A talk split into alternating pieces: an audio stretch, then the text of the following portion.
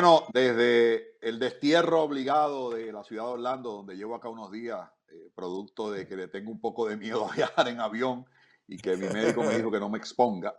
Este, Pues otra semana más de empresarismo con calle, este, donde, donde recreamos más que nada eh, el, no el éxito necesariamente, y sí lo que nos llevó al éxito, que es muchas veces lo que nuestros amigos quieren conocer y quieren saber. Sabes que nos puedes seguir en, todas las plataformas digitales, en la página de Jay, en la página de manuelcide.com, en causalocal.org, eh, Spotify, Instagram, YouTube.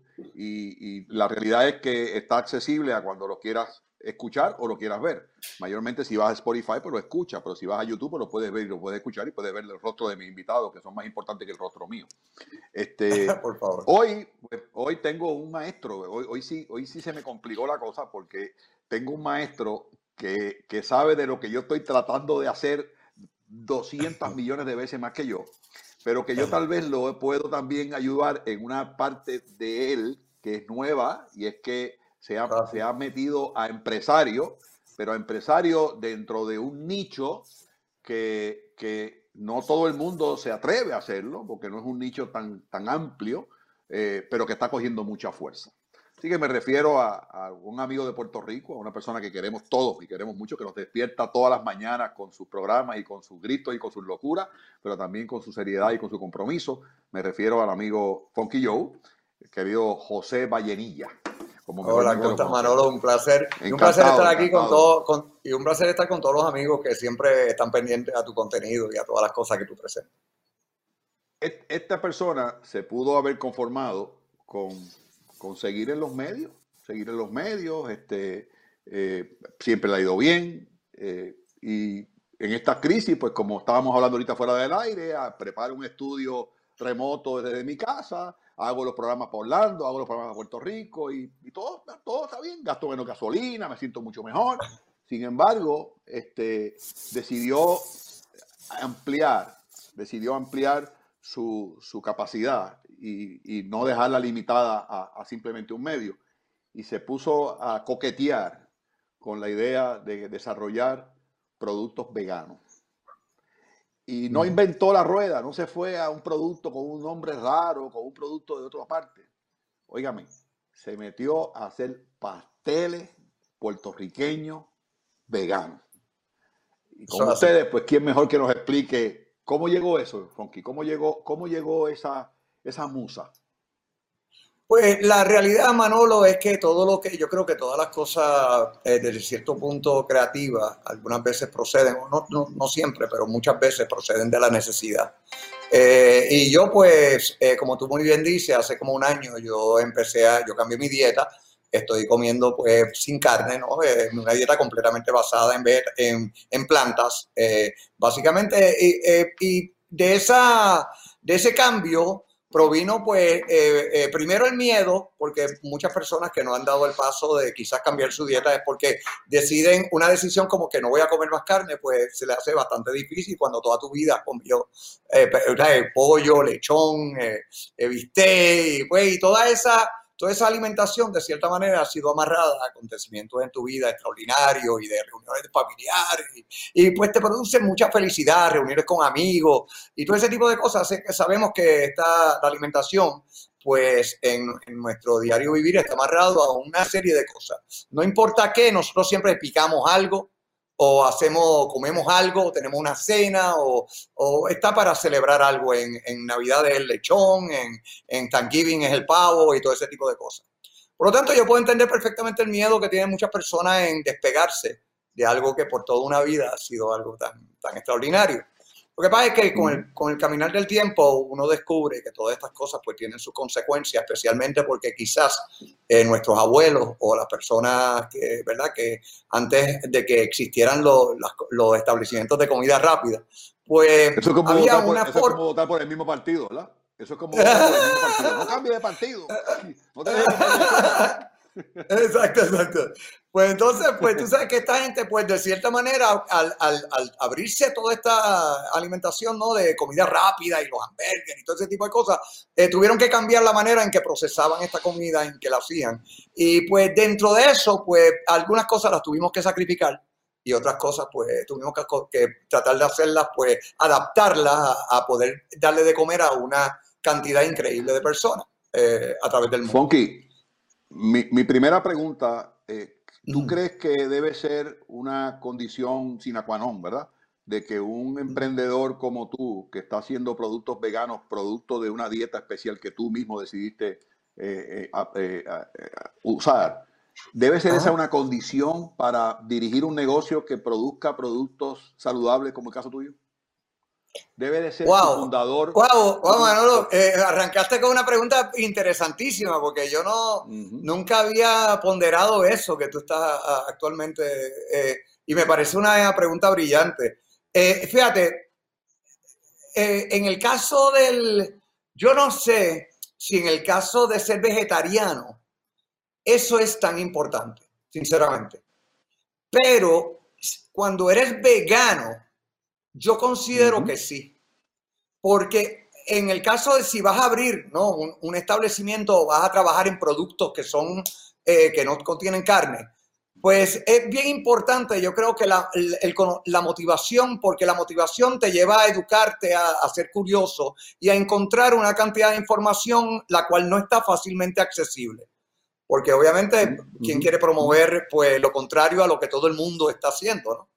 Eh, y eso, pues sí, es como tú dices, es, algo que hay que pensar. Yo diría que en el caso del veganismo, sí, es importante que tú puedas, que tú practiques el veganismo para poder eh, hacer un negocio vegano. Tú sabes por qué te digo esto. Yo soy un fanático de la palabra diferenciación.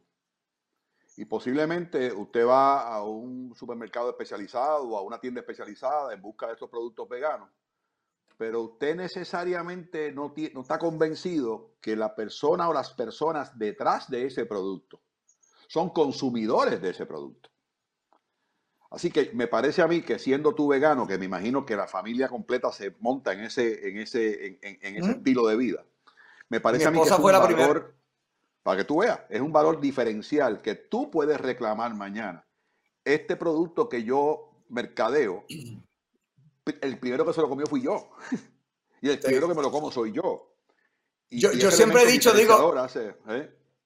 yo siempre he dicho, lo digo vacilando, pero yo soy, yo soy de los que comen su propio veneno, o sea, consumen su propio veneno, ¿no? Yo, yo mi la, la comida que nosotros hacemos, eh, yo, la continuamente la consumo por muchas razones, control de calidad, saber que se mantiene produciendo consistentemente. Eh, esto de los sabores eh, es bien importante porque nosotros no usamos elementos artificiales para poder crear sabores. Por ejemplo, la carne viene con la carne Impossible, que es la que, por ejemplo, nosotros estamos usando. como no es carne de res, ¿no? No es, carne de animal. No, es carne de es una carne hecha Básicamente lo que hicieron fue que agarraron una proteína de la soya y la, cambiaron para que pudiera eh, crear un sabor específico, que es lo que te da el sabor a la carne. Eh, todo lo demás son papas, diferentes vegetales, ¿no? Eh, como es la berenjena, diferentes cosas que, en diferentes proporciones. Pero básicamente esa carne hay que, hay que, no hay que condimentarla tanto. O sea, es una carne que ya viene con, ese sabor y ese piquete de... Es más, para decirte la verdad, ellos son han sido tan, tan bravos a la hora de imitarla que para mí muchos de los sabores que nosotros recordamos de la carne, cuando la carne se, se, están ahí, o sea, esos sabores originales, ¿entiendes? De la carne, porque uno, hay carne y hay carne. Entonces, pues, eh, esos sabores están todos ahí. Antes de entrar al, producto, a la empresa, al desarrollo del negocio, que también nos interesa mucho saber, ¿cómo, para los amigos que nos siguen en Empresarismo con Calle, ¿qué es, qué es ese estilo vegano? ¿Qué es eso?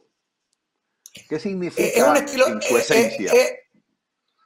¿tú, has notado que todo el que entra vegano rápido empieza como a predicar. O sea, es como que, oh, tú tienes que hacer esto, ah, entonces empieza como que a tomar postura.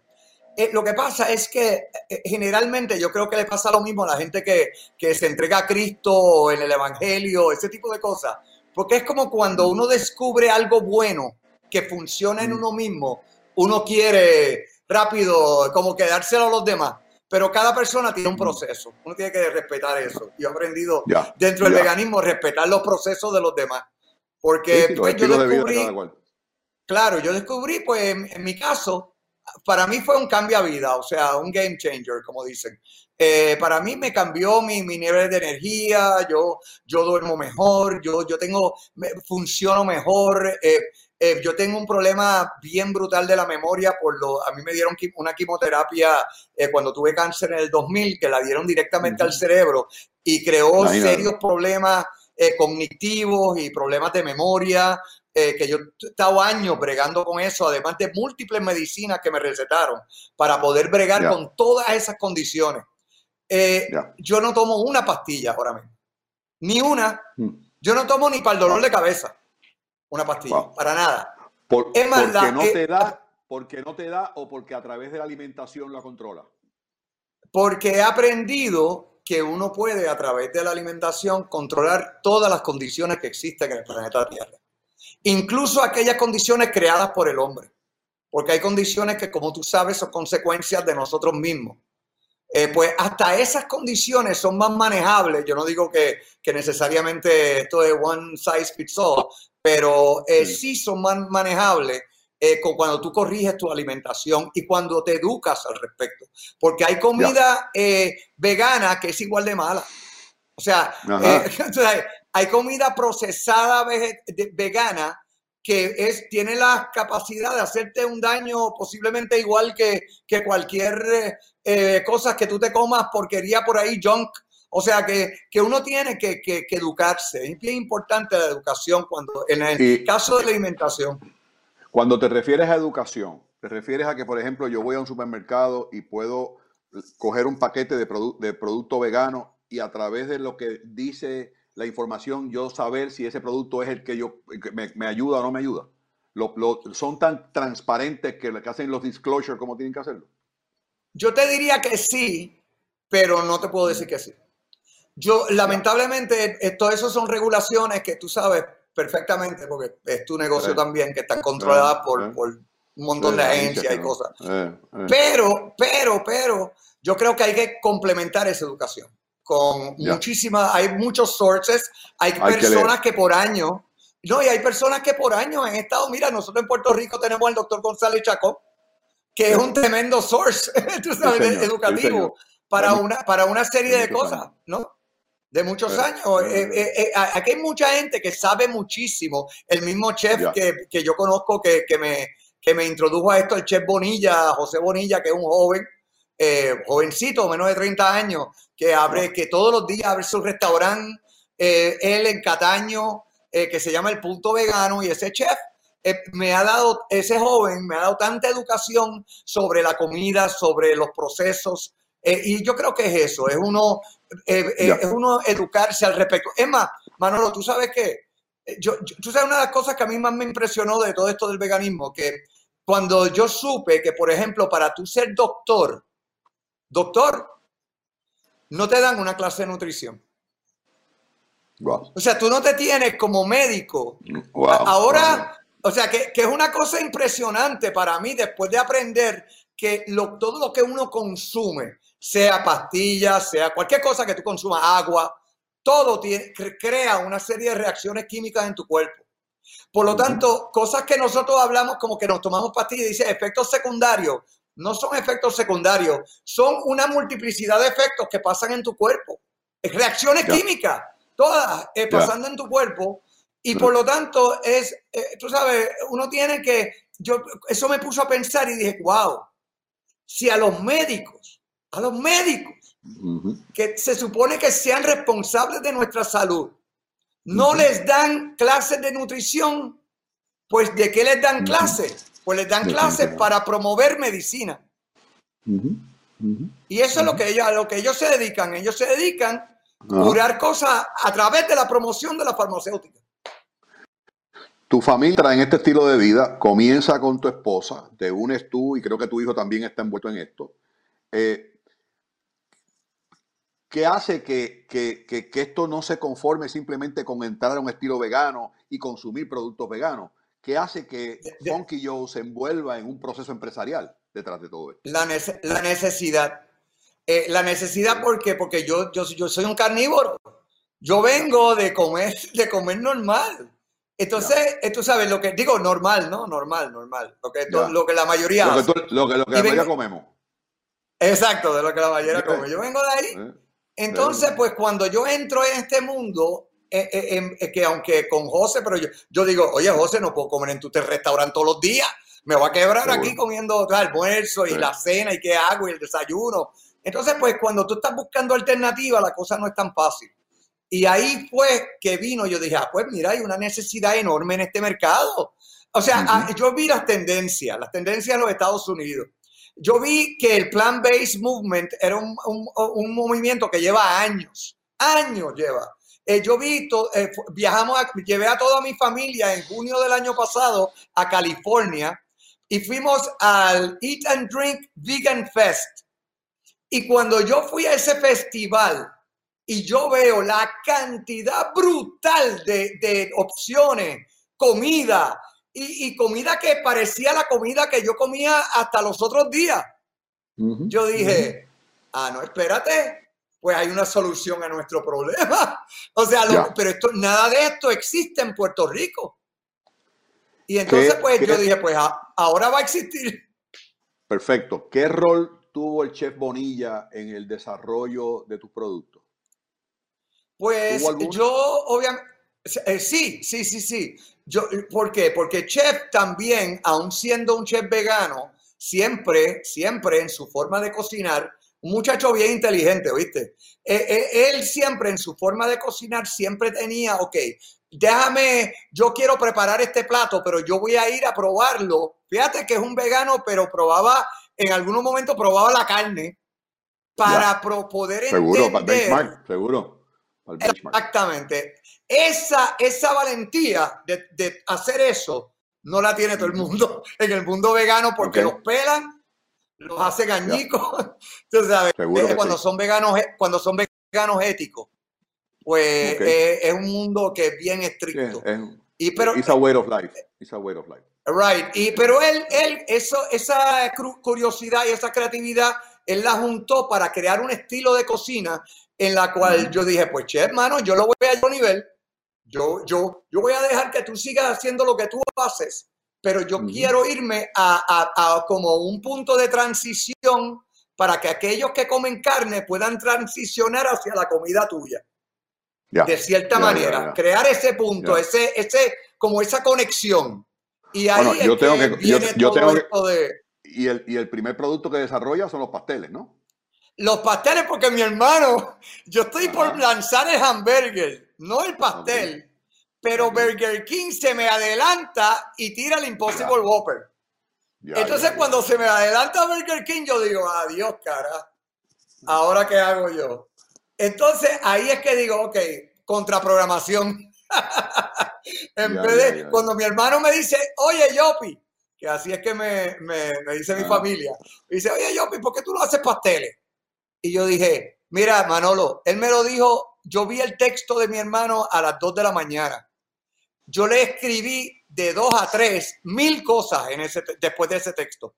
Y, le, y, al otro mm. día yo estaba haciendo ya los Impossible Pasteles, buscándome, hablé con Piñeiro, ven acá, ¿quién tú conoces que hace pastel en Puerto Rico? O sea, ya yo estaba al otro día bregando con la idea porque yo decía, wow, tremenda idea, porque si ya me madrugaron el, el hamburger, déjame buscar la manera de entonces poder hacer una, un splash en el mercado y poder llevar un producto icónico en este caso. Y yo creo que mi hermano me redirigió, eh, en ese caso Dios, mi hermano, pues el destino. Y, me parece que tú a la misma vez, a los amigos que nos escuchan, ¿verdad? Eh, nos estás mostrando un camino que no necesariamente son estos caminos que uno traza, como esto famoso del plan, plan, plan, plan del plan, sino que la, la vida te va llevando por un sendero que tú a lo mejor jamás pensaste. Tu esposa entra. Jamás, jamás pensé. Me voy detrás de ella, me monto en un avión, voy a California, veo que hay un montón de productos, en Puerto Rico estoy limitado. Voy a hacer hamburger porque es mucho más vendible el hamburger que el pastel, porque el hamburger es all around. Te llama tu hermano y tú en vez de decir, pues no, pues no voy a hacer el proyecto. No, no, vamos a buscar entonces qué hacer. ¿Por qué no hacer pastel? Exactamente. Y entra pastel. Exactamente. Pero, pero a mí me interesa, eh, a mí me interesa muchísimo y quiero hacer este, este disclaimer a, a, nuestro público, ¿verdad? Yo probé esos pasteles. Y si a mí José Vallenilla no me dice que son veganos, yo no vi ninguna diferencia, pero ninguna diferencia. Este, ¿qué, qué cuál es la fórmula detrás de eso? Que, que yo no Pues, sienta prim- diferencia. Con, me estoy comiendo un Impossible Beef, que no, es, que no es lo mismo que una carne de cerdo. Ujú. Pero, sin embargo, como te dije, la, ellos, ellos hicieron, yo ahí se la doy a- al creador de Impossible, que hizo una realmente, eh, tuvo un éxito extraordinario. Uno de los, de los accionistas grandes de esa compañía es Bill Gates. Yo creo que Bill Gates sabe identificar una oportunidad cuando la ve. Eh, y Ajá. él, él eh, verdaderamente lograron eh, eh, hacer un, una, una- un clon eh, eh, de, la, manipulación de, la, completa ca- de la- de la proteína. de la carne molida que, que hasta sangre parece que tiene. O sea, eh, Wow, eh, eh, ese- esa carne molida sangra y todo. Es una cosa impresionante. Y, y la verdad es que la manera en que se comporta, se puede comer crudo. El, el cocinarlo es para efecto. Pero en realidad, tú la puedes coger así, te lo puedes comer crudo sin ningún problema. Y, y- y esa formulación, esa formulación que hoy día tienen los pasteles veganos de, de Funky, ¿Mm? eh, se, se desarrolla en tu casa, se desarrolla eh, en, el- en la No. cocina de Chef Bonilla. Yo, yo siempre tuve la idea, o sea, incluso yo, lo primero que yo hice, lo segundo fue la, lo de 100% HP, pero lo primero que yo tenía era una frase, un eslogan que yo mandé inscribir, que, se, que se- es para el mercado americano, porque yo decía que en la Florida era la gran oportunidad. Yo quería atacar en la Florida, realmente siempre fue, porque obviamente yo sabía que en Puerto Rico yo puedo crecer, pero sabía que si logro penetrar Puerto Rico, ver el modelo, ponerlo a funcionar y luego tirarlo para la Florida, pues me iba, tú sabes, podría escalar bastante rápido, ¿no? Ya que yo estaba usando dinero mío, ¿sabes? me sentía cómodo a hacer el- eh, a, a hacerlo de esa forma, pero hi- hice una frase que se llamaba, eh, decía, we fool carnivores. Nosotros engañamos Mm. carnívoros. Porque para mí esa es la misión de la compañía. Mi misión es engañar carnívoros. Entonces, Ya. ¿cómo yo los engaño? Ok, esta es la forma. Yo me busco quién es la mejor pastelera de Puerto Rico. ¿Quién es? Y entonces ahí Piñeiro, Pi- el chef Piñeiro me dijo, oye. Ponky, la mejor pastelera es Doña Toñita en Comerío. Y yo dije, Eso adiós, cara. Pues déjame ir a donde Doña Toñita en Comerío. Fui a Doña, Doña Toñita a, su- a conocer a su familia, a todo el mundo. Y cuando hablo con Doña Toñita, le digo, Doña Toñita, usted le hace los pasteles a Piñeiro, ¿verdad? Sí, como no, yo se los hago. Ah, él le encanta su pastel, él ha estado años buscando gente que hace pasteles y la decidió que usted era la mejor. Pues mire, yo necesito que usted haga el pastel, me diga todos los ingredientes, por favor, porque necesito asegurarme de que no haya nada lácteo, nada que provenga de animales, eh, que incluso en los condimentos, todo, todo, todo sea eh, completamente 100% libre de planta. Y yo quisiera que me hiciera usted unos pastelitos con esta carne. Yo le voy a preparar la carne con el chef Bonilla, la receta del chef, el chef es que la preparó esa receta con la carne molida y vamos a ponerla dentro de los pasteles. Básicamente, that's it. Esa fórmula de agarrar y buscar el mejor producto de carne y, y sustituir la carne por el producto, ese es mi modelo de negocio, básicamente. Ya, ya, Y ya. un modelo de negocio- Se puede dar, que se puede replicar en otros negocios, en otros productos igual. Eh, exacto, no, en, En- todos los en productos, que es lo En que el hot dog. En todo. Ya voy por el relleno, ya voy por el taco, ya hice el relleno de papa, ya tenemos como producto fijo el relleno de papa, el- los tacos, eh, pronto voy con los burritos, con las hallacas, con las empanadas, o sea, todos los productos habido y por haber se pueden los hacer Per- Exactamente. Eso es. Y entonces, por ejemplo, para, mira, para la empanadilla fui a donde el gordo la empanadilla en Cataño. Y entonces, pues allí me fui con el gordo, fuimos a la Sí. fábrica de plantilla Estrella en Bayamón para que le sacaran la Sí. manteca y lo sustituyeran por Ya. algo eh, que fuera vegetal. O sea, todos esos procesos para poder hacer los mismos productos que tú comes todos los días, pero hechos de planta. 100%. En tu, en tu visión de negocio, Funky, en tu visión de negocio, por ejemplo, la gente piensa que los printers que más se venden son los de HP, de Hewlett Packard, que los fabrica, los digo, los, los- los crea, los diseña, los fabrica y los vende. Sin embargo, los printers que más se venden no son los de Hewlett Packard, son los de Dell. Y Dell no fabrica un, un- un printer. Nunca ha fabricado un printer. De hecho, nunca ha fabricado nada. Él identifica productores le hacen el producto bajo sus especificaciones y le ponen la marca de él. Y el resto es historia. top five, always, always. Dentro del modelo de negocio de Funky Joe, ¿es esa la línea o Funky Joe vislumbra en un futuro cercano una planta para producir productos bajo la marca de Funky? Eh, fíjate, ya nosotros estamos produciendo ciertas cosas, eh, nosotros tratando de hacerlas nosotros mismos, pero muy poco. Pues son cosas en las cuales más lo hago románticamente, pero tengo que decirte que como buen locutor que soy, eh, porque no soy chef, soy más un dedo. O sea, eso es básicamente lo que soy. Ya, ya, ya, ya, ya, ya. ya. sí, eso es, ese es el modelo me parece, me parece que es el correcto, ¿sabes? Me parece que es el correcto. y, mucha gente piensa que Goya lo fabrica todo. Goya no lo fabrica todo. Goya tiene un montón de suplidores que le fabrican bajo la marca Goya. Goya pone la marca. Eso Hablando de marca, los productos veganos tuyos, ¿ya tienen una marca? Ya hay una marca, ya hay un arte gráfico. Fíjate, yo no he hecho una marca, yo hice una certificación. Yo hice una certificación que es 100% HP hecho de plantas y esa certificación, para poder cumplir con ella, tú tienes que estar completamente todos los productos de cualquier producto eh, o cualquier, todo ingrediente, debo decir, de cualquier producto, eh, tiene que estar completamente certificado. O sea, tiene que ser completamente de planta, no puede tener ninguna raíz animal. Uno de los retos grandes que tiene el concepto vegano, yo te puedo hablar del concepto kosher, que también tiene unas reglamentaciones bastante eh, fuertes, ¿verdad? Que de hecho te, visita un rabino todos los años para certificar tu planta. Donde tú fabricas un producto no vegano, ¿puedes fabricar un producto vegano?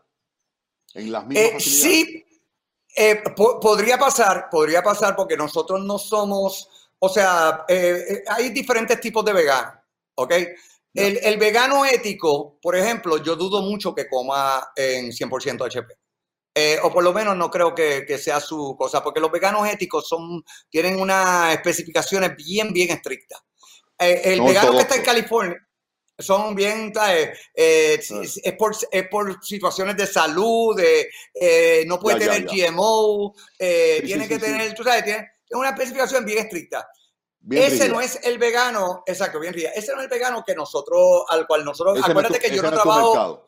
Ese no es mi mercado, mi mercado es para carnívoros para como un punto de transición, como te expliqué anteriormente. Por eso es que incluso yo no tengo una marca como tal, sino 100% HP es una marca en Internet, en las páginas sociales, en el mercadeo de estos productos. Pero en realidad nosotros estamos, eso es la sombrilla bajo la cual están. Por ejemplo, si ahora mismo tú vas al app de UVA, donde está nuestra, nuestra marca, o sea, nuestra certificación, 100% HP, ahí, bajo eso tú vas a encontrar productos que son 100% HP o vas a encontrar restaurantes o, partes del menú, por ejemplo, el Chef Bonilla, que yo lo pienso replicar con varios otros eh, restaurantes veganos. El Chef Bonilla me da tres items de su menú.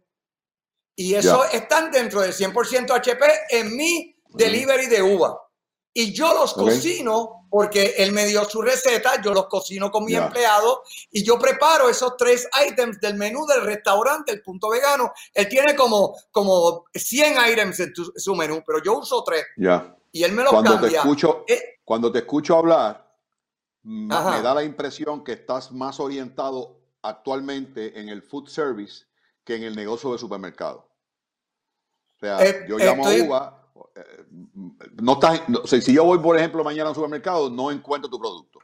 Ahora, si eh, ah, todavía, todavía, pero todavía, pero estoy trabajando en eso, obviamente. Pero ahí es que, todavía porque ahí, es que voy. Si, si al día de hoy, y creo que empezaste de la forma correcta, todos los que hemos estado en productos hemos empezado en el food service y después nos, eh, nos, movemos, no nos movemos, ampliamos la oferta de, nuestro producto. Claro. Pero me parece que que el diseño del empaque es bien importante. Me parece que el logo de la compañía es bien importante. Y me parece que el branding eh, juega un rol importante porque a ese branding se le van a añadir un montón de productos, algunos fabricados por ti y otros fabricados por terceros. Y te digo esto porque hoy en LinkedIn tengo un ejemplo, vi tengo un ejemplo para artículo de, de, los hamburgues de gordito que están en Estados Unidos sí, lo vi, lo vi, lo vi. En un, en un mercado que tú vas a un supermercado hay 500 marcas de hamburguesas. Bien duro. A mí me parece que, que, un producto como el tuyo, Funky, pudiera estar sin ningún tipo de limitación en Whole Food, por ejemplo. Te digo por qué. Porque cuando tú vas a Whole Food, yo he visto tamales mexicanos eh, eh, veganos. Tamales mexicanos veganos. Así que el pastel, el pastel es, es, para mí es algo tan natural, es tan latinoamericano, es tan latinoamericano, que sin duda alguna tiene un mercado enorme en los Estados Unidos que, le va a dar la eficiencia a tu productividad en la isla para poder y, déjame decir una cosa, actualmente nuestros, nuestros productos no son económicos, eh, o sea, no son más baratos que, o sea, no son, cuestan dos o tres pesos y la razón es bien, bien clara, por lo menos desde el punto de vista de nosotros como, como eh, personas que, que, hacemos estos productos, es que nosotros no, o sea, no, no sacrificamos calidad de ninguna forma. No, no, En otras palabras, a mí yo consigo muchas mm. cosas más baratas o, o qué sé yo, que a mí no me interesa para nada. O sea, yo, nosotros buscamos solamente productos de calidad. ¿Sabes que en el 91 yo, yo digo, el equipo nuestro desarrolló el pan de fibra. Pan de fibra criollo. Y obviamente la fibra costaba muchísimo, así que excedía el precio. Y el panadero, que era amigo y sigue siendo amigo, Alfonso Maldonado, cuando yo le digo, caramba, Alfonso, porque esto está caro, y me mira y me dice, la salud no tiene precio.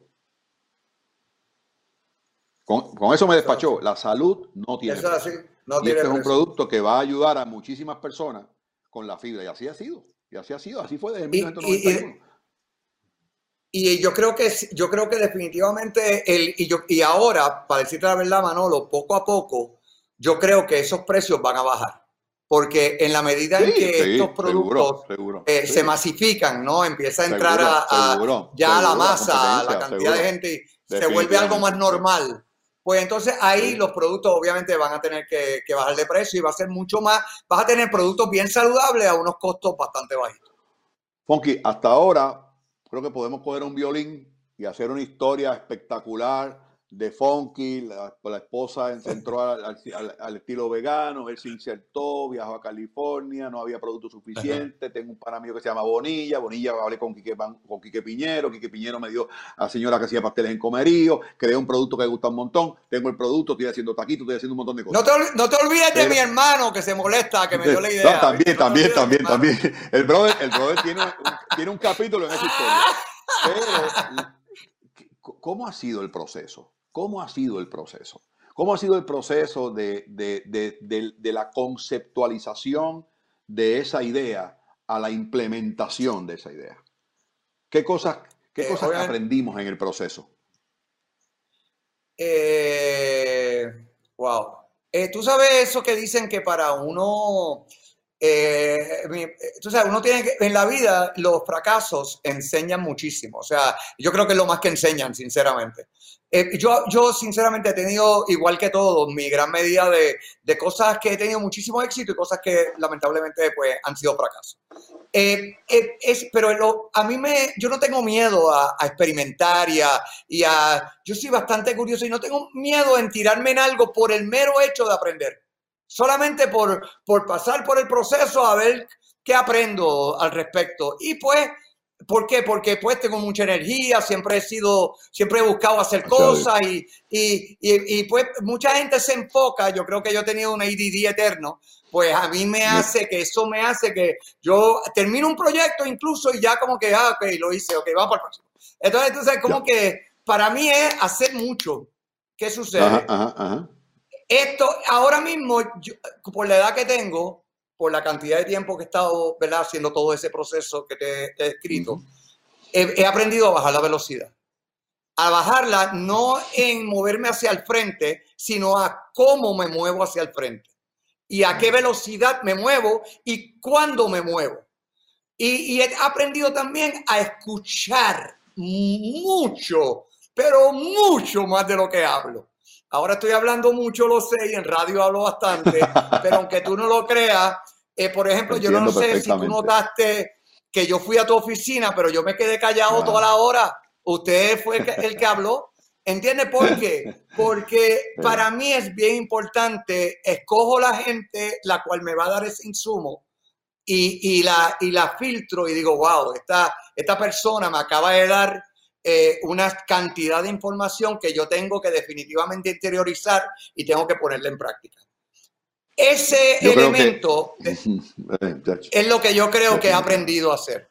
Sí, y a, mí, a mí me parece, a mí me parece, Funky, que, que tu historia, tu historia, es una historia eh, que, que, nos motiva, que nos motiva. Y muchas veces pensamos, como se, se habla popularmente, si yo tuviese 40 años menos con la, con la capacidad que tengo hoy día, qué diferentes fueran las cosas.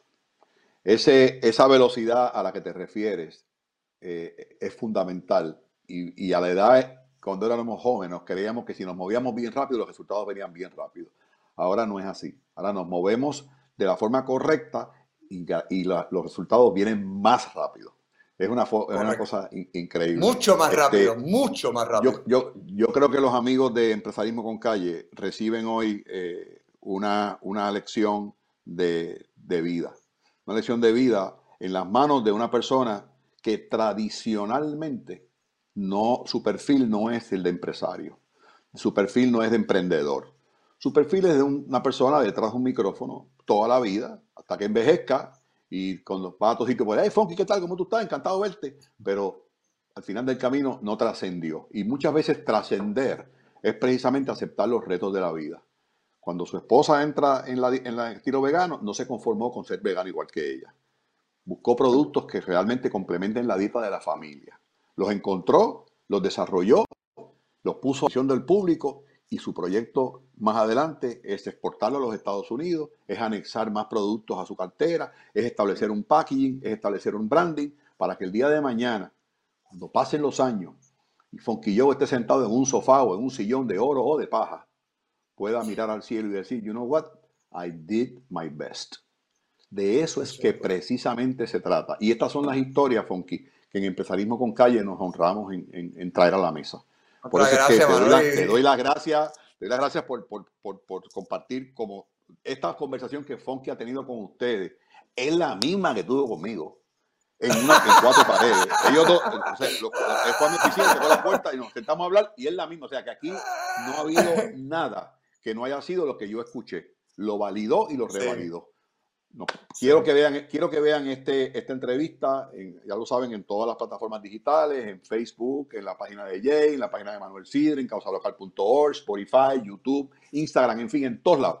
La puede ver porque se trata precisamente, y yo le pondría a este podcast un título bien sencillo. No te conformes con lo que tienes si tienes capacidad para hacer más. Gracias, Funky. Un abrazo de verdad. Gracias a ti, Manolo. Bellas palabras. Gracias, Gracias, Juanca. Abrazo igual.